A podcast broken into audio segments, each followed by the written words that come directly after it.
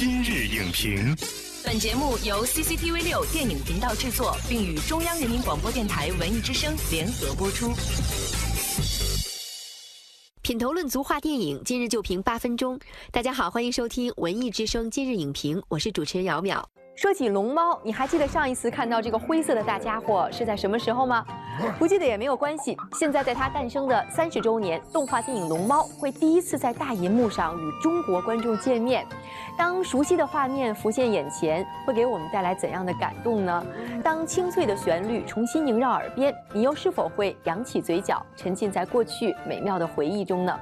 今天我们特别邀请到了中国传媒大学教师王鹏，与您一同搭上那辆神奇的猫巴士，重温那段奇妙而又美好的旅程。欢迎王鹏老师来今日影评做客。主持人好，观众朋友们大家好。今天要跟王峰老师一起聊的是电影《龙猫》哈，那您先带我们回忆一下这部电影好吗？我们跟您一起进入有话直说三十秒。《龙猫》这部电影呢，讲述的呢是小月和小梅跟随着父亲搬到了乡下去住。那么在那里呢，他们看到了大龙猫，还有一些很神奇的小精灵。在一次小梅走失的事件中呢，龙猫呢派出了猫巴士，一起呢帮助了呃两个小姐妹，一家人得以了团聚。整个影片呢，充满了童趣和爱，还有这种天真。真无邪的诗意的色彩。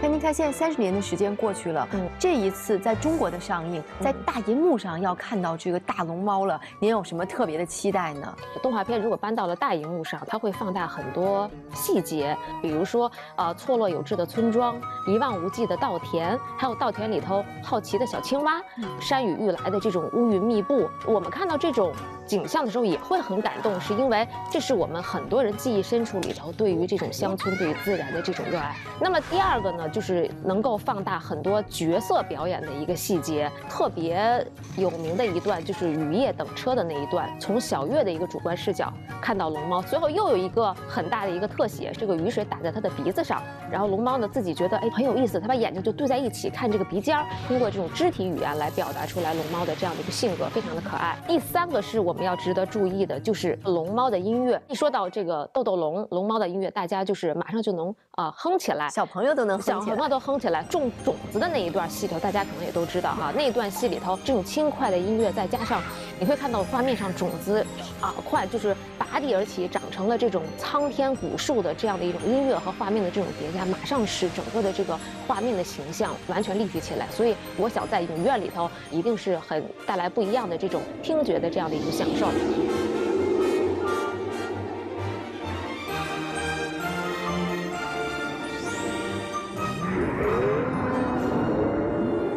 其实，在看龙猫的电影的时候，我觉得真的会给人一种心灵被治愈的感觉。包括在宫崎骏的众多影片当中，这部电影的这种气质也是非常独特的。你说的有道理哈，这个宁静感实际上确实是龙猫在宫崎骏众多的作品里头是比较独特的一个气质。它的主要的这个动画作品里头都会涉及到这个环保和生态的这样的一个大家关心的这样的一个主题哈。比如说像这个幽灵公主，它展示的是一种吞噬一切的这种破坏力量，天空之城崩塌的这种画面，还有包括像哈尔的移动城堡战火连天，实际上它会展示这种生态异化的这种画面，很很刺激。嗯，但是龙猫里头没有，龙猫里头人和自然是很亲近的，很轻松的，很温和的。宫崎骏更多的是想通过龙猫去表达一种。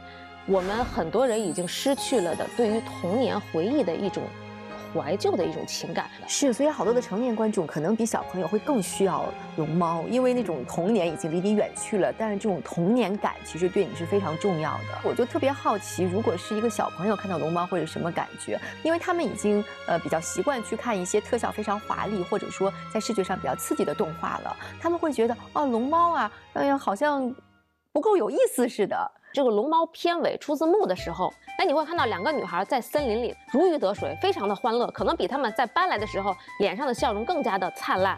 现在的孩子们越来越逃向了虚拟世界，大家离现实生活越来越远了，离自然也远了，离森林也远了，甚至离童真也远去了。我相信，只要是有机会让孩子去接触大自然，你想去躺在草地上，清风拂过他的面庞。听见周围有虫鸣、有鸟叫，大自然会唤回他们的这样的一个天性的。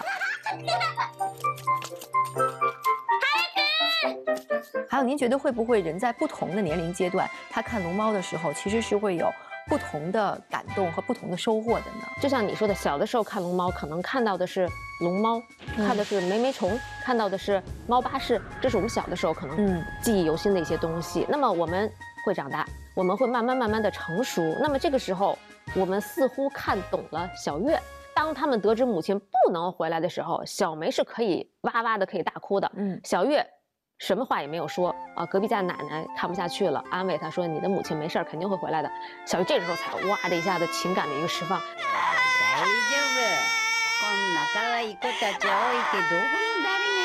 可能很多的观众都为人父母了，那我们可能又看到了他们的爸爸。嗯，孩子们说：“呃，爸爸，我看到了龙猫了。”他没有像一般家长可能怀疑，就是吧？瞎说了，别瞎说了，啊，就这种，他没有。他反而是跟着孩子一起去寻找龙猫。那么在这个寻找过程中，他们发现了一棵很大的一棵神树。父亲马上把这个两个小女孩叫到树的面前，感谢自然、大自然对他们的庇护。对，就是全家人。虽然其实他们是在面对困难的，比如说妈妈常年生病不在，那所有的这个责任都担负在爸爸的身上，包括姐姐的身上。可是会觉得他们一家人是那么的和谐。我们从小到大看到了龙猫不同的这种角色，体验了不同角色的心情。之后是什么？完了吗？没有。之后我们进入到了一个反思的过程，也就是说，你会看到这样温情的一家人，这样和谐的人和自然的关系，似乎就存在在这样的一个绿色的自然森林里头。可是我们现在住在哪里？我们现在住在的是灰色的水泥森林里头。我们和自然分离了，甚至我们和自然对立起来。